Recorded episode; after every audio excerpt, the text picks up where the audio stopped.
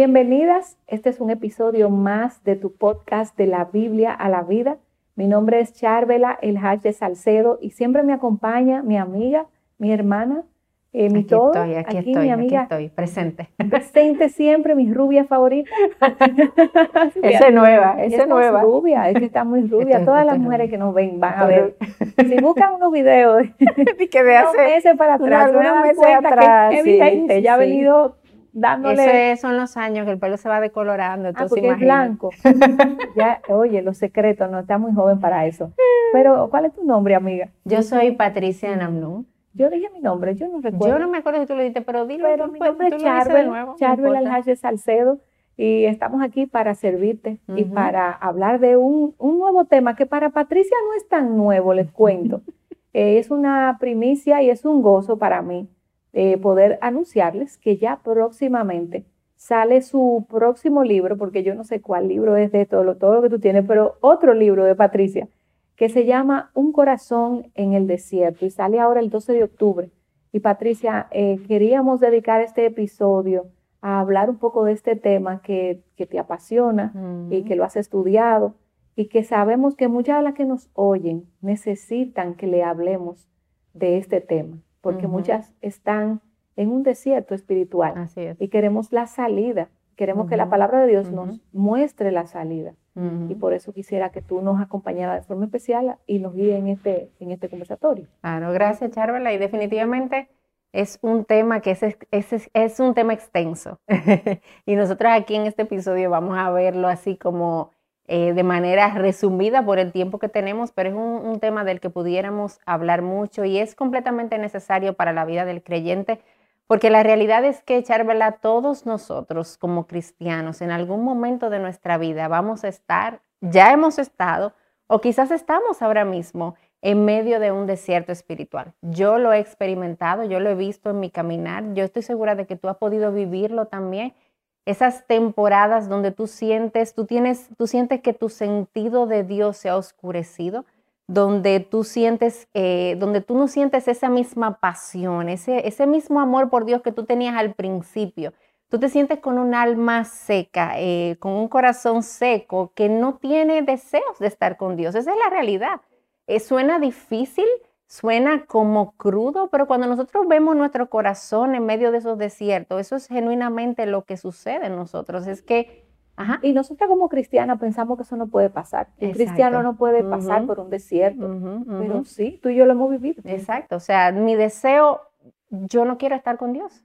Y, y yo sé que necesito estar ahí, pero ese deseo ferviente que quizás en otro momento y en otra temporada de mi vida me caracterizaba, no está en ese momento de mi caminar cristiano. Y es como Charbel, es como que día tras día, sermón tras sermón, sin importar en cuántas actividades nosotros nos estemos involucrando, involucrando eh, en nuestra vida de iglesia, siempre terminamos sintiéndonos vacías y preocupadas por esta gran brecha que hay, esta brecha enorme en lo que nosotras deseamos ser y en cuál es la condición genuina de nuestro corazón en ese momento. Nosotros vemos como muy lejos eh, cuando estamos en medio de los desiertos espirituales, vemos, vemos muy lejos em, la clase de relación con Dios que desearíamos tener. Vemos muy lejos esa, ese tipo de fe que nosotros desearíamos que dominara eh, nuestro corazón. Vemos eso como un deseo, como un anhelo que yo tengo, pero como que no logro alcanzar. Y terminamos chocando con la realidad de nuestro corazón. Y es que es un corazón que está seco y un corazón que está sediento, completamente sediento y necesitado de los ríos de agua viva de nuestro Señor. Y déjame decirte, al principio, Charver, hablábamos de que esto es una condición común para todos los creyentes. Pero lo hermoso, una de las cosas hermosas de la Biblia y sobre todo el libro de los Salmos, el libro de los Salmos es un libro donde nosotros podemos ver plasmada esas expresiones genuinas y honestas del corazón. Y los desiertos espirituales no son comunes solamente para nosotros hoy. En la Biblia nosotros encontramos esa experiencia del desierto espiritual y parte, uno de los pasajes que vamos a usar de manera principal en este episodio es el Salmo 42. Eh, y yo quiero leerte los versículos del 1 al 4 y después, Charvela, que tú me ayudes leyendo otro, pero yo te voy a comenzar leyendo aquí cómo dice este Salmo y dice, Como el siervo anhela las corrientes de agua, así suspira por ti, oh Dios, el alma mía. Mi alma tiene sed de Dios, del Dios viviente. ¿Cuándo vendré y me presentaré delante de Dios? Mis lágrimas han sido mi alimento de día y de noche, mientras me dicen todo el día, ¿dónde está tu Dios? Me acuerdo de estas cosas y derramo mi alma dentro de mí, de cómo iba yo con la multitud y la guiaba hasta la casa de Dios, con voz de alegría y de acción de gracias, con la muchedumbre en fiesta. Sí, y eh, tú leíste hasta el 4, pero yo quiero seguir. Sigue, sigue, por favor. Vamos a brincar el 5 y vamos a leer desde el 6. Y dice, Dios mío, mi alma está en mí deprimida. Por eso me acuerdo de ti desde la tierra del Jordán y desde las cumbres del Hermón, desde el monte Misar. Luego los versos del 9 al 11 brincamos ahí, dice, adiós, mi roca diré, ¿por qué me has olvidado? Aquí viene como ese momento, Patricia, como de down. Del, ¿Por qué ando sombrío por la opresión del enemigo? Como quien quebranta mis huesos, mis adversarios me afrentan. Mientras me dicen todo el día, ¿dónde está tu Dios? ¿Por qué te desesperas, alma mía? ¿Y por qué te turbas dentro de mí? Espera en Dios, pues lo he de alabar otra vez. Él es la salvación de mi ser y mi Dios. Y, mira, Patricia, par de comentarios de este salmo tan honesto. Y, yo no sé si algunas de nosotras pudiéramos orar como oraba el salmista y ser tan honestas con Dios y decir, esto es lo que hay, Señor. Total, Él lo sabe, antes de que nosotras digamos nada, Él sabe mejor. Pero lo que vemos aquí es un hombre que reconoce que está en una profunda tristeza. muchos no nos gusta hablar de depresión, pero esta traducción dice, mi alma está deprimida, yo estoy en una tristeza profunda. Y el salmista aquí dice que él anhela al Señor, eh, pero que por alguna razón él, yo te busco y no te encuentro, ¿dónde está tu Dios? Le preguntaban las personas. Y el salmo nos deja ver eso, una tristeza que inundaba a este salmista de día y de noche. ¿Tú te imaginas? Bueno, nosotros hemos estado ahí con esa tristeza, quizás de día y de noche. Y, sus momentos de adoración parecen ser solo como un recuerdo. Yo me acuerdo cuando yo te adoraba y, estaba feliz y, cantaba en la iglesia. Y encima de todo eso, debe de enfrentarse, Patricia, que eso es lo peor, al, cuestionamiento de otros. ¿Dónde está tu Dios? Le preguntaba. Si Dios te ama tanto, ¿por qué te va mal? Exactamente, óyeme, ese cuestionamiento que hasta tú misma dices, pero será verdad. y, no, y a veces no nos atrevemos a cuestionar a Dios, pero el salmista le decía, esto es lo que está pasando.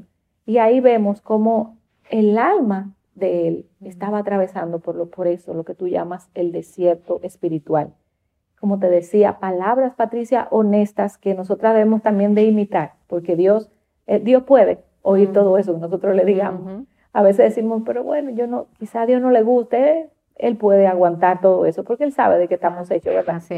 Y cada una de esas expresiones nos permiten como diagnosticar la condición espiritual del salmista en ese momento y nos ayudan a entender también la nuestra, porque nosotras no somos diferentes a este, a este autor. Nosotras padecemos por, por las mismas dificultades y nos encontramos también en momentos en estos desiertos.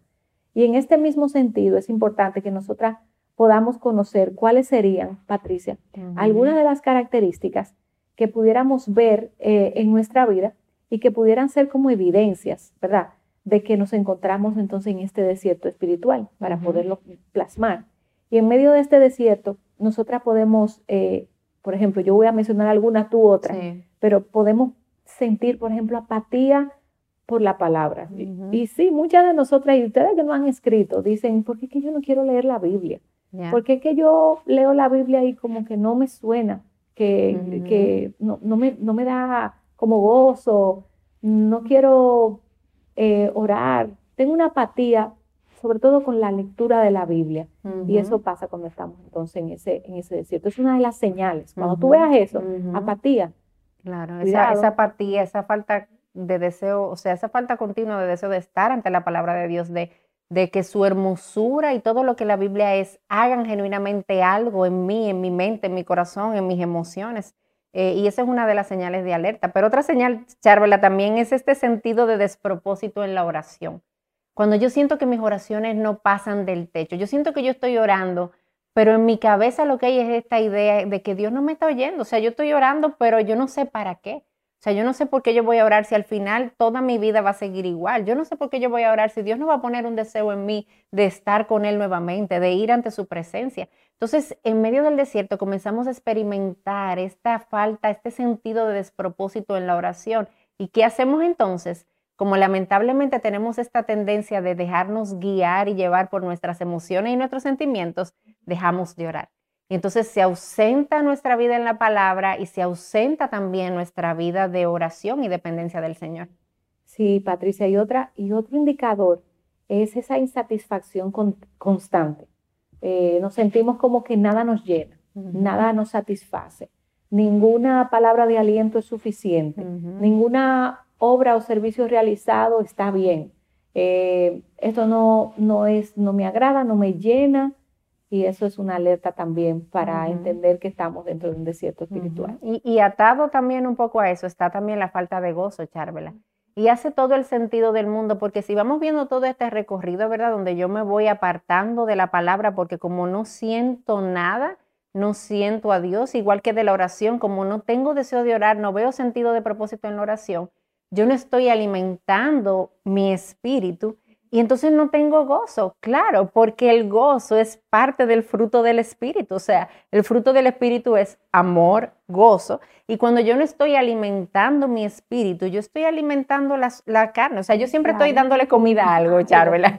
¿Qué es lo que está yo estoy, Una de las dos cosas la estoy engordando y la otra la dejo morir de hambre. Entonces, hay una falta de gozo por eso, porque mi alma no está siendo alimentada de la fuente y de los ríos de agua viva del Señor. Y por lo tanto, en mi vida, entonces, yo comienzo a experimentar esta ausencia de gozo en medio del desierto espiritual.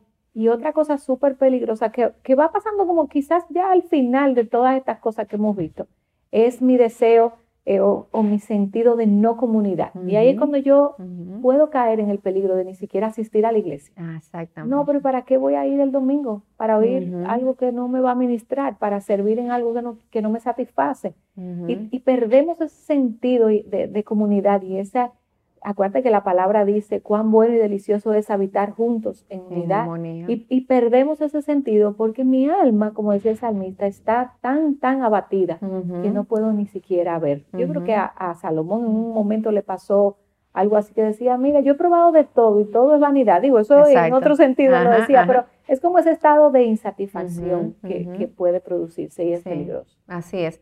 Tú sabes, Charvela, que eh, hace un tiempo nosotros tuvimos la oportunidad de salir fuera del país, hace ya varios años, y cuando nosotros regresamos, eh, yo comencé a conducir aquí en nuestro país. Yo tenía mucho tiempo que no conducía, que no, aquí en República Dominicana le decimos manejar, eh, que no manejaba y no estaba tan al tanto de las calles y demás. Entonces, bueno, recuerdo que estaba camino al supermercado y yo entré a una calle donde de mi lado, en mi carril, había un grupo de carros estacionados y yo no podía pasar, yo tenía que entrar un poco en el carril contrario para poder eh, pasar por ahí. En ese momento me doy cuenta de que viene una señora en su carril que está discutiendo conmigo y la señora está peleando y me está diciendo de todo y yo estoy pensando, pero esta señora sí es insensible. ¿Cómo es posible que ella no pueda aceptar que yo tome un poquito de su carril para yo poder pasar? Y yo estoy pensando que la señora está mal y yo estoy bien, yo estoy completamente bien. Hasta que sigo adelante, Charvela, y me doy cuenta de que hay un letrero que dice una vía y soy yo la que estoy en vía contraria. Eh, y muchas veces, Charvela, en nuestra vida cristiana nos pueden pasar cosas como esa, y sobre todo en este tema del desierto espiritual, donde yo puedo pensar que yo estoy espiritualmente saludable cuando genuinamente no lo estoy porque llegamos a confundir actividad espiritual, actividad religiosa con salud y bienestar espiritual. Y son dos cosas completamente diferentes. Yo puedo estar en la iglesia todos los días, en todas las conferencias, oyendo todos los sermones, en todos los estudios bíblicos, sirviendo activamente y tener un corazón seco y alejado del Señor. Porque actividad y salud espiritual no son la misma cosa. Y muchos creyentes se encuentran en medio de una situación como esa. Muchos creyentes se encuentran en medio de un alma seca que está continuamente enfocada en el hacer y ha descuidado el ser y piensa que está bien. piensa que, que, eso es lo que, de eso se trata la vida cristiana, en actividad, en estar en un continuo hacer, pero descuidan el alma. Y yo recuerdo ese pasaje de Marcos 3, del 13 al 14, cuando Jesús está eligiendo a sus, a sus apóstoles, él dice que él los elige primero para que estuvieran con él y luego dice para que pulsaran demonio, para que vayan a predicar. Pero la prioridad de Jesús era que sus discípulos, sus apóstoles estuvieran con Él, pasaran tiempo con Él, porque era eso lo que a ellos los iba a capacitar para ir y hacer todo lo demás que ellos tenían por delante. Pero nosotras como creyentes, Charvela, necesitamos examinar nuestras vidas y poder darnos cuenta si yo estoy activa de una manera religiosa o si genuinamente yo tengo salud espiritual o si estoy en un desierto, eh, a pesar de que esté tan activa en las cosas y en la vida de iglesia.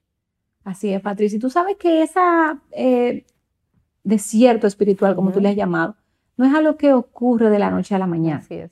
Esto no es que yo hoy me despierto con gozo, con muchos bríos, deseo de leer la Biblia, de ir a la iglesia, de compartir con los hermanos y yo al otro día me despierto con cero deseo de leer la Biblia. Eso no ocurre así. Eh, como se ve en la vida práctica, es que yo voy en una, como en un camino de descenso. Yo me voy alejando, alejando, alejando, hasta que en un momento yo veo que estoy tan lejos que ni encuentro el camino de vuelta. ¿Y qué puede pasar? Puede pasar dos cosas. Lo primero es que puede que haya una ceguera en mí. Y mira, Patricia, podemos estar años y años congregándonos en una iglesia, trabajando, sirviendo, siendo parte del liderazgo, incluso hasta eh, siendo esposa de pastor y en verdad no haber conocido a la persona de Jesús como Señor y Salvador. Mis ojos están cerrados, tapados, no puedo ver mi pecado y yo siento que nada ha valido la pena y, entro en este, en, esta, en este profundo desierto espiritual y eso puede pasar. Pero eso tiene una salida y es el conocer a la persona de Jesús y, y, no hay que tener vergüenza de reconocer que tú estás en esa, en esa posición. Simplemente, oye, me, me di cuenta recientemente yo hablaba con alguien que me decía, tengo tantos años en la fe y ahora fue que conocí al Señor, sin ninguna vergüenza. Lo importante es que tú salgas de, esa sequía espiritual. Y lo segundo que puede pasar es que tú estés buscando en los lugares incorrectos, en los lugares donde no hay agua para saciarte. Yo recuerdo mucho ese versículo, no sé si lo mencionaste, pero sí, tú dijiste algo del pozo, el que decía Jesús, el que te viene a mí, y yo soy el agua viva y no van a tener sed jamás. Entonces muchas personas tienden a buscar eh, satisfacción en los lugares incorrectos, en el trabajo, mucha gente se vuelve dependiente del trabajo, buscan satisfacción en, la, en los hijos, en el esposo, en el dinero, en, eh, hasta en, el sexo, en todo. y, se encuentran de repente con que no están satisfechas. Y yo te digo que si tú quieres estar satisfecha, tú tienes que ir a Jesús. Él dijo, yo soy el camino, yo soy la verdad, yo soy la vida. Claro. Entonces, Él es. Sí, hay, una gran diferencia entre una persona en la que nunca han corrido los ríos de agua viva y un corazón que donde sí han corrido porque ya tiene salvación en Cristo, pero que se ha secado. Eh, y eso ciertamente, Charbel, es uno de los caminos que puede llevarte al, al desierto espiritual, que tú genuinamente no conozcas de Jesús y estés buscando saciar esa sed ese corazón que tiene el hoyo que justamente es la forma de Cristo que cabe, pero tú estás buscando en otras vías para tratar de saciarlo. Y definitivamente hay muchos caminos que nos pueden llevar a un desierto y por razones de tiempo no podemos abordarlo todo, pero ese es uno de ellos. Y hay otro, charvela común para nosotros como creyentes y es el camino del pecado. Porque sequía espiritual llega a nuestras vidas cuando nosotras comenzamos a beber de fuentes contaminadas en lugar de beber los ríos de agua viva que rebosan desde Dios mismo y que están disponibles para nosotras, como nos enseña el Salmo 65. Eh, Entonces, cuando nosotras ignoramos el arrepentimiento y cuando nosotros nos vamos detrás del pecado, en una persistencia del pecado, en, en, ese momento donde yo estoy bebiendo de estas aguas que están contaminadas y yo sigo bebiendo para tratar de saciar mi sed, sed que todos tenemos genuinamente una sed del Señor, pero que yo estoy buscando saciarla en, en otras vías pecaminosas, ese camino del pecado termina llevándome a desiertos espirituales, porque termina siendo y creando en mí un corazón árido, un corazón seco, un corazón completamente alejado del Señor.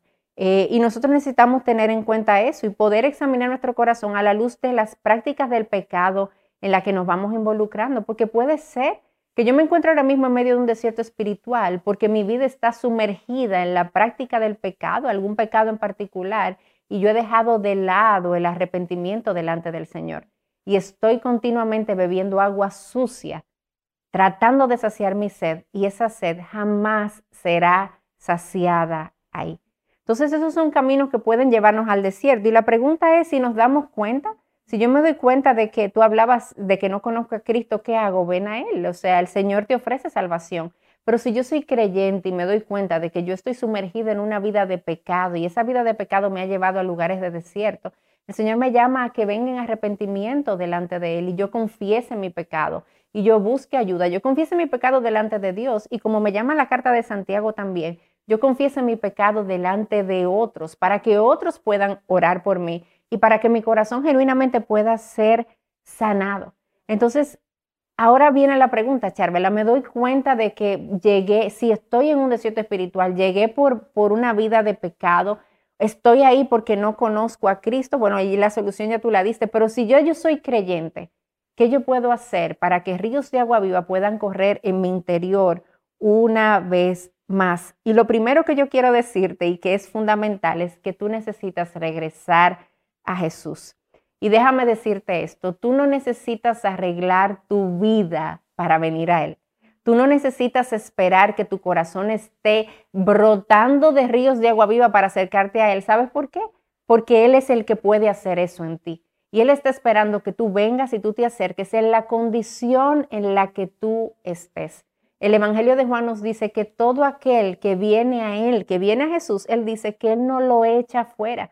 Entonces tú necesitas en tu condición, sin importar lo lejos que hayas estado, regresar a Jesús, acercarte a Él, venir delante de Él. Y tú puedes tener la seguridad de que Él te recibe porque tu condición de hija de Dios, tu condición de hermana, hermana de Cristo, Cristo es tu hermano, eso tú no lo vas a perder. No importa lo lejos que hayas estado, no lo vas a perder, pero necesitamos regresar a Él, volver a Él.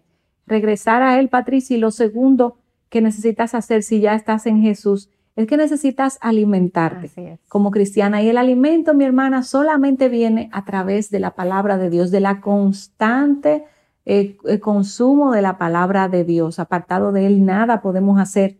Y porque a mí me gusta mucho cómo el Salmo 19 habla de todos los atributos de la palabra. Ella es la que abre los ojos, que quita la bruma, que abre el entendimiento. O sea, ¿qué otro recurso puede haber eh, tan maravilloso? No lo hay. Es su palabra que nos habla de él, es su palabra escrita, su, carácter ahí plasmado en la Biblia, que nos hace a nosotros eh, crecer y, y, es la que nos revela el carácter del Padre y lo que nosotras debemos de hacer.